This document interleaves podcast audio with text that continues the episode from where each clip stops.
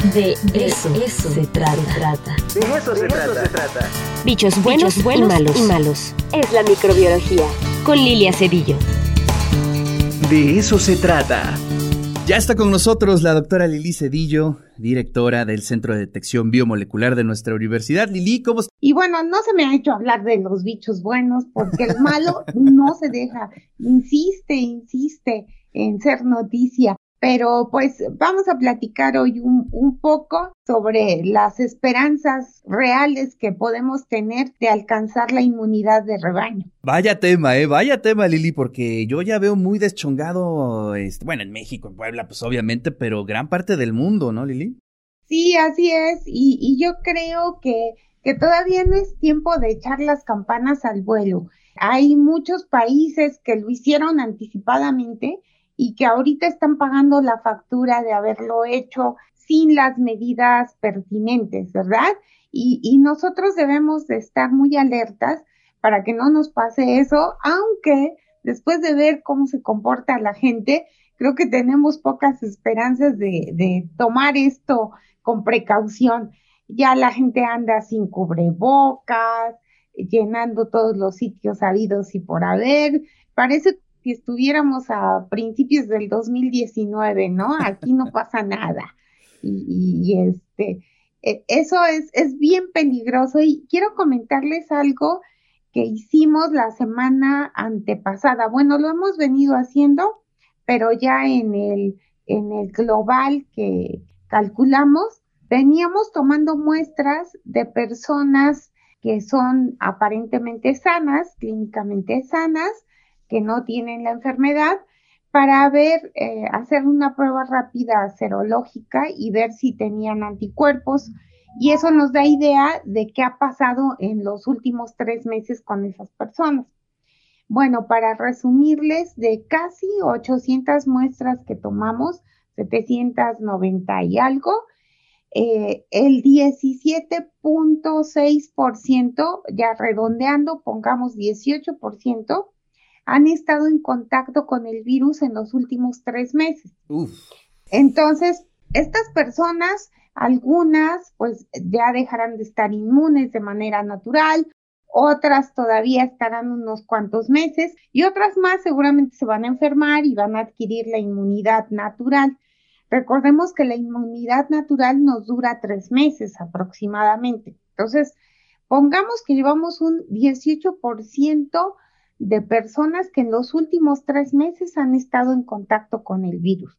Ahora, a eso hay que sumarle otro casi 18% de los que ya han sido vacunados. Eso nos da un 36%.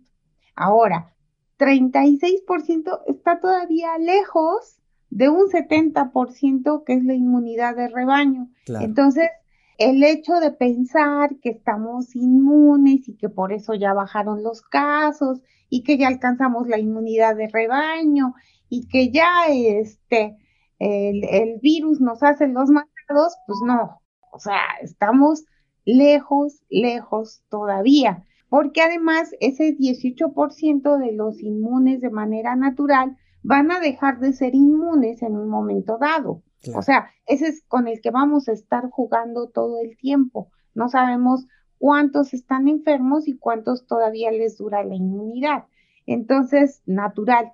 Entonces, los que ya han sido vacunados, bueno, pues es como el número más confiable, ¿no? O sea, sabemos que ahorita vamos en el 18%, vamos viendo cómo día a día aumenta, pero de ninguna manera significa que ya estamos bien y que ya podemos salir y que aparentemente los mexicanos somos súper super machos y súper hembras y entonces el virus no nos hace nada. Entonces, no, para nada.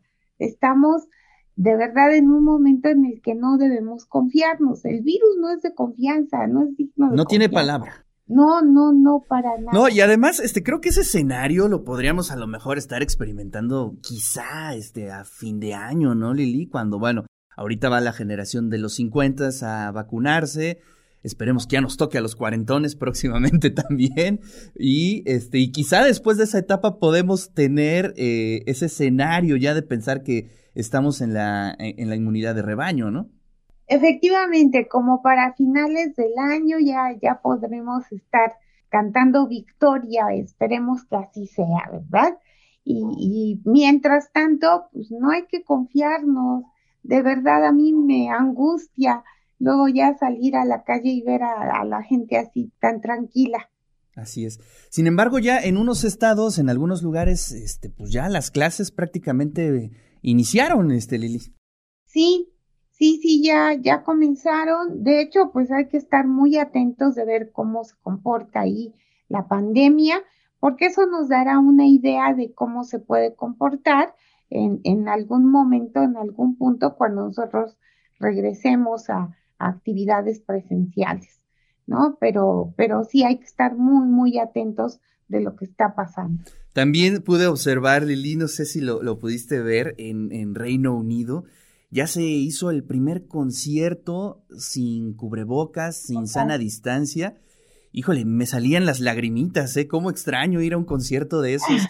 Pero interesante, ¿no? Ya abrieron este, ya la opción de poder abrazar. Eso me dio mucha risa pero también ya se están haciendo estos experimentos que bueno, que obviamente hay todo un protocolo, es forma parte de, de, ese protocolo de ver cómo se reacciona, pero interesante ya que se den esos pasos, ¿no? Sí, sí, además eh, lo están llevando a cabo como con mucha cautela, cumpliendo todo el protocolo y, y como experimento, ¿no? Porque así lo han manejado como un experimento.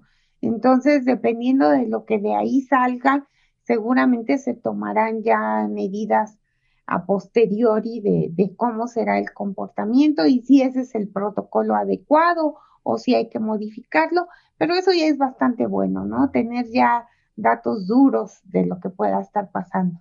Claro.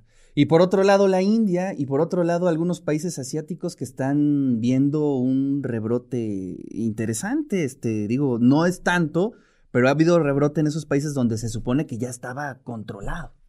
Efectivamente, ¿no? Taiwán es un ejemplo que desde el inicio de la pandemia había hecho un buen manejo de la misma y ahorita pues ya tiene rebrotes.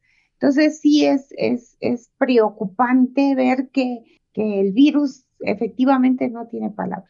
Híjole, Lili, pues yo creo este, que hay que esperar, tener mucha paciencia. Ahí yo creo que es bien importante que hagamos un llamado a toda la audiencia, a toda la comunidad universitaria, que no nos dejemos llevar por ese este, ánimo de salir. Creo que todavía es un momento eh, eh, importante para que estemos en, en resguardo, para que estemos en nuestras casas. Todavía falta mucho para vencer a este virus. Efectivamente, y recordemos que en las familias no todos han sido vacunados. Ya, hay gente por su edad que ha sido vacunada, pero ahora el peligro van a ser los jóvenes, que van a ser los últimos en ser vacunados y en quienes hemos visto que, que el virus también puede causar daño. Lili, pues muchísimas gracias, te mando un fuerte abrazo. Gracias, igualmente.